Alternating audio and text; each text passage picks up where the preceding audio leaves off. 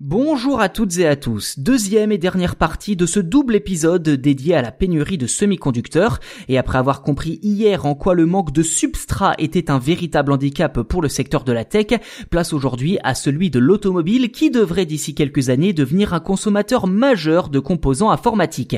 Vous l'avez compris après les ordinateurs et les smartphones, le secteur des voitures pourrait lui aussi être une victime collatérale de la pénurie de puces et autres composants dans les années à venir. D'après le patron d'Intel, Pat Gelsinger, le marché de l'automobile pourrait peser jusqu'à 11% du total des semi-conducteurs livrés en 2030 et à ce moment-là, les puces électroniques pourraient représenter jusqu'à 20% du prix total d'une voiture d'après lui. Et cela en partie dû à l'explosion des caméras, des capteurs, des systèmes de divertissement, de la connexion 4G 5G et de l'arrivée des technologies de conduite autonome prochainement.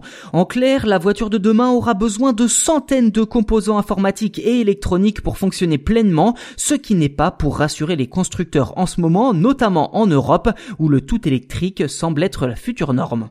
En effet, l'Europe est totalement dépourvue en semi-conducteurs, largement dépassée par la production en Asie et aux États-Unis. Alors, pour réduire cet écart abyssal, le patron d'Intel a dévoilé un plan d'investissement sur 10 ans qui montrait jusqu'à 80 milliards de dollars sur notre continent. Alors, pourquoi investir en Europe?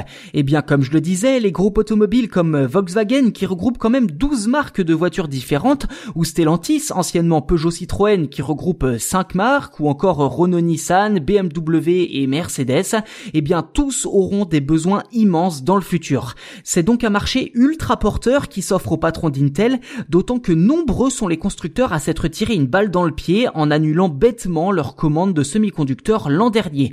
En clair, Intel veut et peut devenir le champion occidental des puces, le marché asiatique étant inatteignable de par son immensité. Voilà pour ce double épisode qui, je l'espère, vous aura éclairé un peu plus sur les nouveaux enjeux de cette pénurie de composants informatiques qui décidément met bien des secteurs sous tension. N'hésitez pas à nous dire si le format des doubles épisodes vous plaît et n'hésitez pas non plus à vous abonner au podcast si ce n'est pas déjà fait. Par ailleurs, c'est gratuit et vous serez les premiers informés lors de la sortie des futurs numéros.